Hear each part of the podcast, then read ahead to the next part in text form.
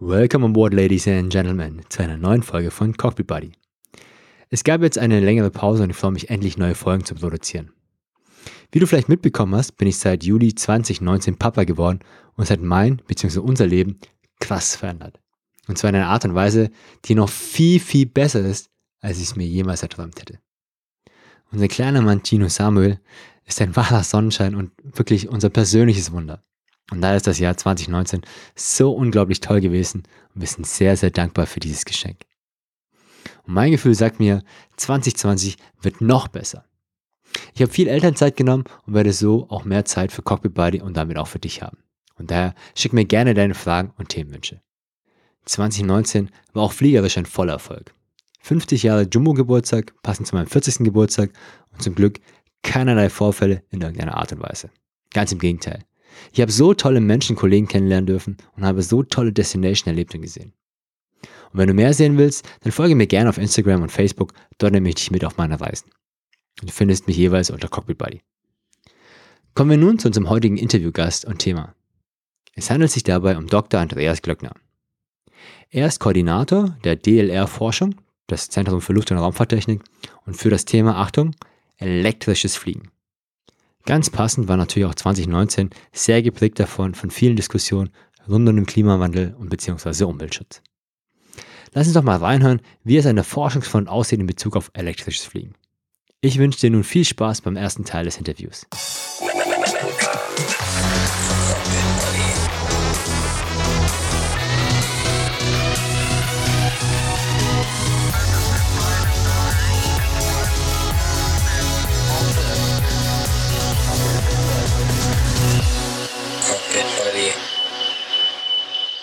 Welcome aboard, ladies and gentlemen, zu einer weiteren Folge von Cockpit Buddy.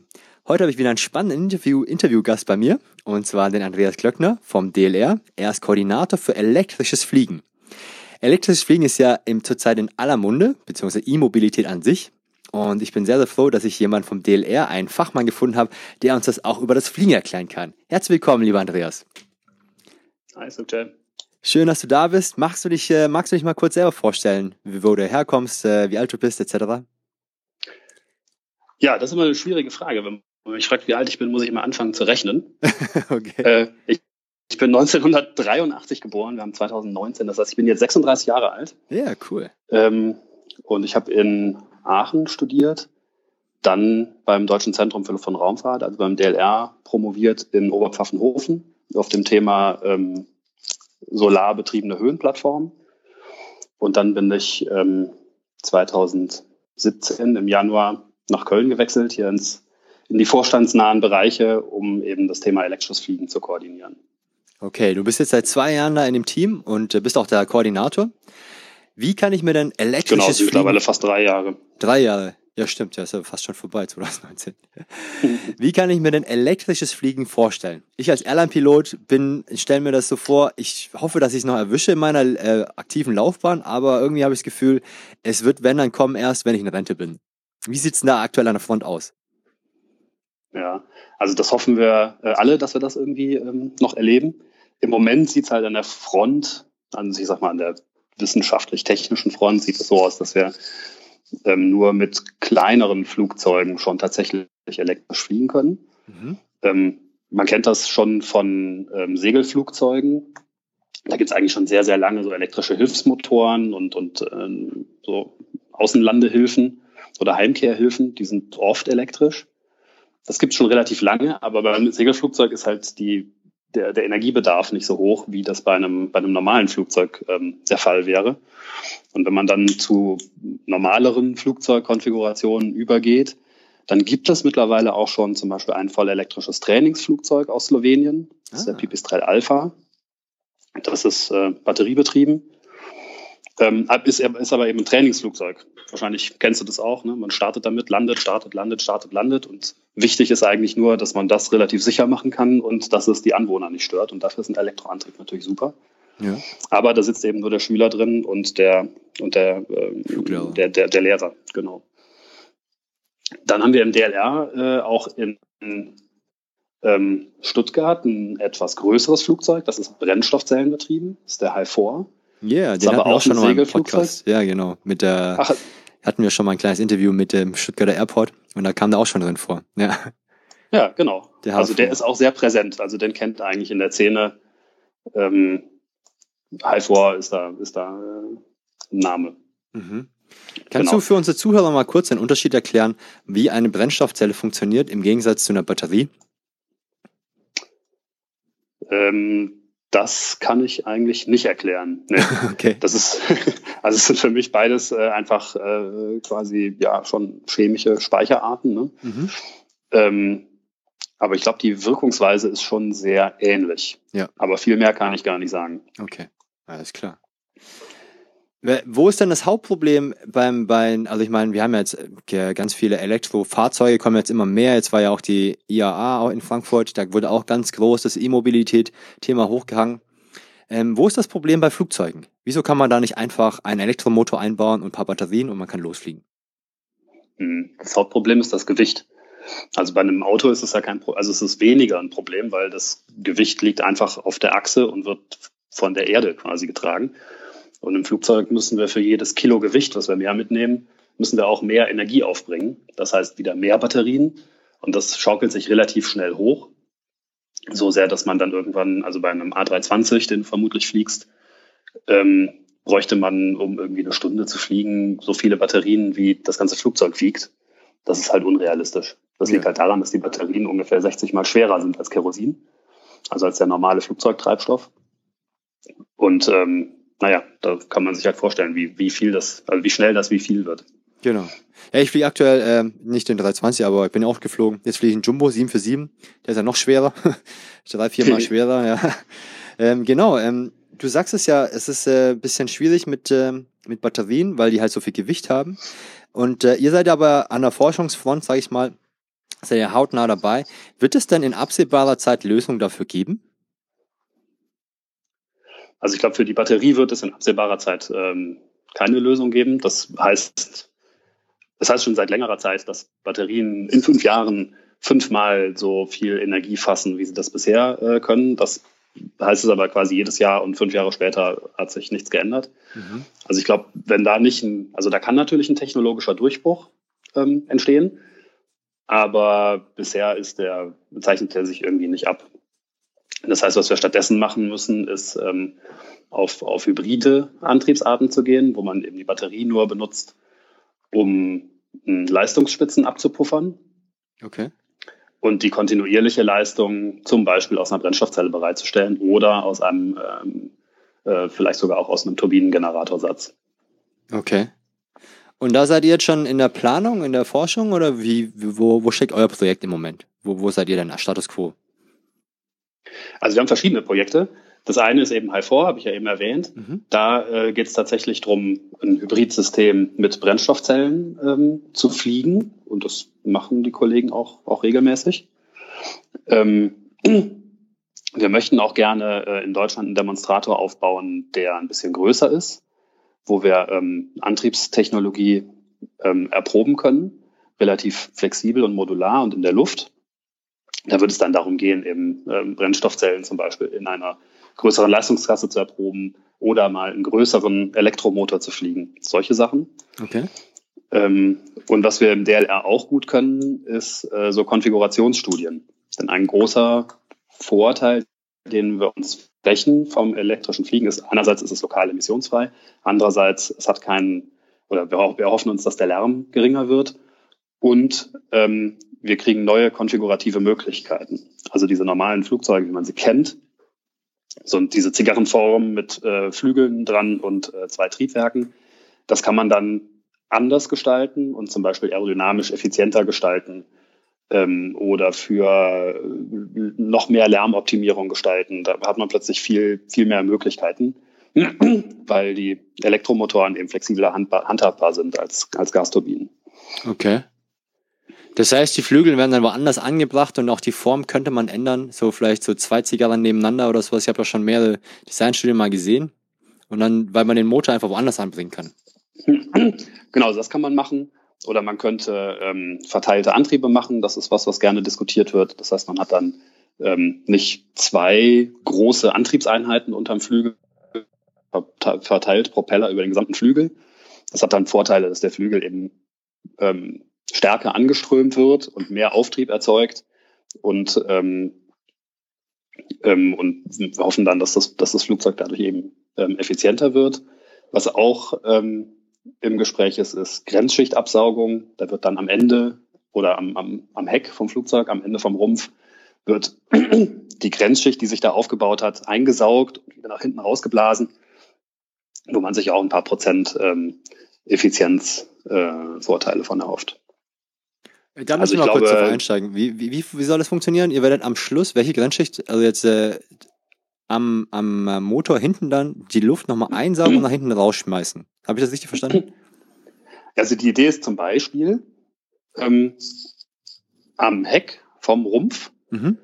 ähm, da ist ja quasi, wie man fliegt, ne? Grenzschicht heißt ja bloß, man fliegt durch die Luft und es klebt Luft am Rumpf. Genau. Oder eigentlich an allen Oberflächen, die man irgendwie mit sich führt. Und ähm, dadurch, dass die Luft eben kleben bleibt am, am, am Rumpf, hat man, ähm, hat man Widerstand in Summe. Und wenn man diese am Rumpf klebende Luft am Ende, äh, quasi am, am wirklich am Heck von der Zigarre, ähm, einsaugt und wieder rausbläst, ähm, dann ähm, gibt es Effizienzvorteile gegenüber einer Turbine, die einfach im, im äh, also gegenüber einem Fan einer Turbine, die direkt im äh, okay. äh, unterm Flügel direkt angeströmt wird. Ja. Da wird ja auch, das wissen ja viele auch nicht, einfach nur Luft vorbeigeschossen. Ne? Da, ich glaube, 90 Prozent der Luft wird einfach nur vorbeigeschossen am Triebwerk. Und äh, durch die kalte und heiße Luft äh, entsteht ja quasi deiner Vorwärtstrieb dann. Ja. Genau, das ist äh, ne, Bypass-Ratio und das genau. versucht man möglichst hoch zu drehen. Ja. ja. Ja, cool. Das habe ich auch noch nicht gehört, dass man da daran arbeitet, dass man da vielleicht nochmal ein paar Prozent rausholen kann hinten. Aber ich meine, jedes Prozent hilft ja schon mal ganz gut, ne? Ja. Genau. Also jedes, jedes Prozent hilft zwar gut, aber wenn man ganz ehrlich ist, müssen wir eigentlich ja auch ein bisschen darauf abzielen, das heißt ein bisschen, wir müssen eigentlich darauf abzielen, dass wir, dass wir nicht ein paar Prozent einsparen. Und selbst wenn es 20, 30, 40, 50 Prozent sind, ähm, dann haben wir, also ähm, dann haben wir trotzdem ja immer noch ähm, Emissionen in der Luft. Ne? Und mit dem weltweit steigenden ähm, Luftverkehr müssen wir eigentlich daran arbeiten, komplett emissionsfrei zu werden. Ja, natürlich. Das ist ja das Endziel auf jeden Fall. Ne? Also komplett emissionsfrei zu werden und äh, ja mit nachhaltigen Motoren irgendwie durch die Gegend zu fliegen. Das ist ja das Ziel. Ne? Das ist ja eure Mission, denke ich mal, ne? mit dem E-Flying. Genau, das ist also das äh, das ist die Mission mit dem elektrischen Fliegen. Das ist aber auch insgesamt die Mission, dass wir halt am Emissions, das ist die, doch, das ist die Mission, dass wir am emissionsfreien ja. ähm, Fliegen arbeiten. Ja, ich meine, ich träume davon, ja, wirklich. Das wäre natürlich optimal, ja. Gerade jetzt in der heutigen Zeit, wo die Klimadebatte sehr, sehr hoch ist, äh, hochgegangen wird, ähm, ja, ist man teilweise natürlich auch sehr heiß geführt. Obwohl die mhm. Flugzeuge ja natürlich jetzt, ja, also jetzt eine Relation auch nur so ein Bruchteil dessen ausmachen. Aber klar, jedes Prozent hilft auch da natürlich. Ja. Von daher würde ich mir wünschen, dass es, dass es schnell geht. Ne? Das habe ich auch letztens im Interview mal gesagt. Dass, äh, dass, ich würde mir wünschen, dass wir so schnell wie möglich irgendwie alternative Antriebsmotoren bekommen. Und ihr seid ja quasi die, die Erfinder von morgen quasi, von den Motoren beim DLR. Wissen für morgen, das ist unser, unser Motto. Wissen genau. für morgen, ja, genau. Kann man denn ungefähr absehen, wann sowas denn machbar ist? Also. Genau, das war eigentlich das, wo wir eben äh, auch eingestiegen sind. Ne? Es gibt schon elektrische Flugzeuge, eben die kleinen, die ich eben schon, schon, schon, schon vorgestellt habe. Wir, mhm. wir denken, dass es so bis vielleicht 2029, 2030, so die Größenordnung. Okay. Ähm, 19 16-sitzige, also es ist so eine, wer in der Luftfahrt unterwegs ist, weiß, dass die Grenze von CS 23 zu CS 25, da gibt es dann Zulassungsunterschiede ähm, und deshalb äh, ist das immer so eine magische Grenze, 19 Sitze. Wir glauben, dass so 19-sitzige ähm, Regionalflugzeuge, dass die möglich sind, so bis ungefähr 2030. Okay. Und ähm, darüber hinaus werden wir aber vermutlich schon irgendwie bis 2040 oder so warten müssen, ähm, bis es, also bis es diese Elektrotechnologie in die, in die, in, in, in die tatsächliche Großluftfahrt schafft. Ne? Also ich sag da mal, ja auch die 100 Besitzer oder sowas, ne? Ja, genau. Also da, da, das sind einfach äh, technisch noch so große Hürden und wir wissen, also da, da gibt es einfach sehr, sehr viele ungeklärte Fragen. Ne? Man muss die ganze Leistung ja übertragen. So mit einem Treibstoff ist es relativ einfach. Man pumpt halt eine Flüssigkeit von A nach B. Ja. Aber mit so einem Kabel, gut würde man sagen, ich lege halt ein Kabel, aber wenn man das mal ausrechnet, das wird erstens sehr dick und zweitens sehr warm. Ähm, also das muss irgendwie gelöst werden und dann gibt es Funkenüberschläge und so. Das sind alles Dinge, die es in der Luftfahrt in der Größenordnung ja noch nicht gibt. Ja, gut, also das ist ein wichtiges Problemfeld quasi. Zulassung, Sicherheit, Natürlich, äh, Zuverlässigkeit. Ja. ja. Und dann darf man auch ne, Ökonomie nicht vergessen. Also wenn man jetzt ein Flugzeug, wenn, wenn, ein, wenn ein Flugzeug gebaut wird, dann hofft man eben, dass das 25 Jahre hält oder so. Dafür wird es ausgelegt. Das heißt, Flugzeuge, die jetzt konventionell gebaut werden, die sind halt 2045, sind die noch im Einsatz. Klar. Und ähm, da muss man sich dann, äh, kann man im Prinzip sagen, wenn wir morgen anfangen zu bauen, haben wir 2046, haben wir dann, äh, äh, haben wir dann so ein Elektroflugzeug im Einsatz. Aber da müssten wir auch morgen anfangen können zu bauen. Oder wir müssen irgendwelche Regulatorien schaffen, die das eben fördern, ne, wie in der Elektromobilität. Okay. Gibt es da eigentlich viel Förderung von, äh, von, den, von den Regierungen, was E-Flying angeht? Also E-Flying, nicht E-Mobilität, sondern nur jetzt speziell E-Flying? Ja, gibt schon. Also es gibt ein ähm, Luftfahrtforschungsprogramm des Bundes. Mhm. Das ist ähm, ein relativ großes Programm, irgendwie mehrere hundert Millionen Euro stecken da drin. Ähm, da gibt es eine extra Schiene für Elektro, für hybrid-elektrisches Fliegen. Okay. In dem letzten Call, der letztes Jahr rausgegangen ist, äh, waren da, ich glaube, ungefähr 60 Millionen Euro drin. Okay. Also die, die Förderung ist schon relativ groß und das ist auch ein großes Thema in der Forschungscommunity. Äh, also im Moment ist es eigentlich so, wenn man irgendwo hingeht und sagt, wir machen elektrisches Fliegen, dann sind alle begeistert, weil das ist eben einfach eine der Möglichkeiten, äh, die im Moment absehbar sind, wenn wir emissionsfrei werden wollen. Vielleicht neben synthetischen Kraftstoffen und Wasserstoff. Genau, das ist ja die andere Option, die es noch gibt. Synthetischer Kraftstoff, ja, Wasserstoff, Brennstoffzellen. Das steht ja alles so, ja, es war halt immer so die Frage, ob das überhaupt machbar war. Soweit ich das in der Flugschule und jetzt auch in den letzten Jahren verfolgt habe, war immer die Frage, ob das überhaupt machbar ist. Elektrisches Fliegen, so wie du es gesagt hast, mit Batterien, ist halt zu schwer, das geht gar nicht. Das wird wäre wirtschaftlich überhaupt nicht möglich. Also ja, vielleicht nur paar Minuten. Hm, genau, aber inwiefern zum Beispiel helfen euch dann die großen Hersteller dabei? Seid, seid ihr da im Gespräch mit denen? Oder seid ihr da quasi auf euch allein gestellt, ihr Forscher? Nee, ich glaube, wir werden das gar nicht, also das ist gar das, das kann nicht ein eine Organisation alleine machen. Also wir als DLR könnten das nicht alleine. Wir haben schon viele Fähigkeiten, die wir zusammenschließen können und wir spielen und wollen auch eine zentrale Rolle spielen. Ähm, aber ohne die Unterstützung der Industrie geht das nicht. Also wir reden eigentlich mit allen größeren ähm, Antriebsherstellern, aber auch mit äh, Flugzeugherstellern wie zum Beispiel Airbus mhm. und ähm, arbeiten mit denen zusammen und es geht auch nicht anders. Und wir arbeiten auch international zusammen, ne, mit zum Beispiel der NASA oder ähm, den Franzosen. Da, ähm, das geht nicht anders. Das, das Problem ist so groß, das kann nicht einer alleine lösen. Das glaube ich, ja. Ich glaube, das ist auch vielen noch gar nicht bewusst, dass es da, dass es da wirklich äh, viele Möglichkeiten gibt schon mittlerweile, ne? Und dass man da schon viel Forschungsarbeit betreibt, ja. Du sagst ja, du bist ja schon seit 2017 jetzt schon fast drei Jahre dabei. Ich meine, das äh, ist zurzeit ist natürlich das Thema sehr, sehr hoch, äh, sehr, sehr heiß. Ähm, aber es gibt ja zum Beispiel jetzt auch schon so E-Copters. Seid ihr da auch dabei? Das ist bei uns noch ein bisschen, ein bisschen weniger stark. Das ist was, was eher so aus der, aus der Start-up-Kultur getrieben wird. Genau. Es gibt ja viele Start-ups, die so sagen, wir machen hier so Multicopter, Volocopter genau. ist eine deutsche Firma oder ja. Lilium ist eine deutsche genau. Firma. Das sind alles so vielleicht vier Personen Transportgeräte senkrecht startend für innerstädtischen Verkehr oder sich vom Marktplatz zum Flughafen. Ja. Aber eure Reichweite soll mehr also sein, da, ne? Das ist äh, euer Ziel ist, also jetzt nicht die kurzen Sachen, sondern ein bisschen, bisschen längere Fahrten oder Fliege, Flug, äh, Flüge darzustellen zu können. Genau, also wir sind doch als, als, als, als Deutsches Zentrum für Luft- und Raumfahrt sind wir doch ausreichend groß und ausreichend vernetzt, zum Beispiel mit den großen äh, Herstellern, ähm, dass unser Auftrag auch ein, ein, bisschen ein anderer ist. Also wir ähm, schauen uns, das ist auch ein großes und wichtiges Thema, aber wenn es um das elektrische Fliegen selber geht, ähm, dann geht es darum, die Emissionen zu senken. Und ähm, das kann man eben am besten da, wo der Hebel am größten ist. Ja, klar. Und der Hebel ist da am größten, wo eben die, die, äh, ja, die äh, Größenordnung A320 eben fliegt. Das stimmt. Also wir müssen auf solche Sachen zielen, wenn wir wirklich, äh, wirklich einen Hebel erzeugen wollen. Und das machen wir.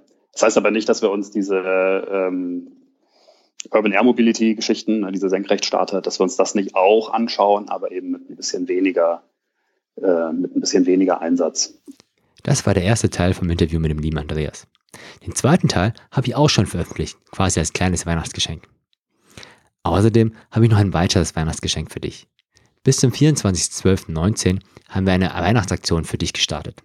Es gibt 20% Rabatt auf viele Produkte. Da wir nächstes Jahr ein paar Preisanpassungen vornehmen werden, ist jetzt der ideale Zeitpunkt, um zuzuschlagen. Also, falls du Flugangst hast oder jemand kennst, der Flugangst hat, dann hast du ein perfektes Geschenk gefunden. Ich wünsche dir und deinen Liebsten ein frohes Weihnachtsfest, einen guten Rutsch ins neue Jahr, viel Gesundheit und Liebe und natürlich always happy landings. Dein Cockpit Buddy, Sokce. Cockpit Buddy.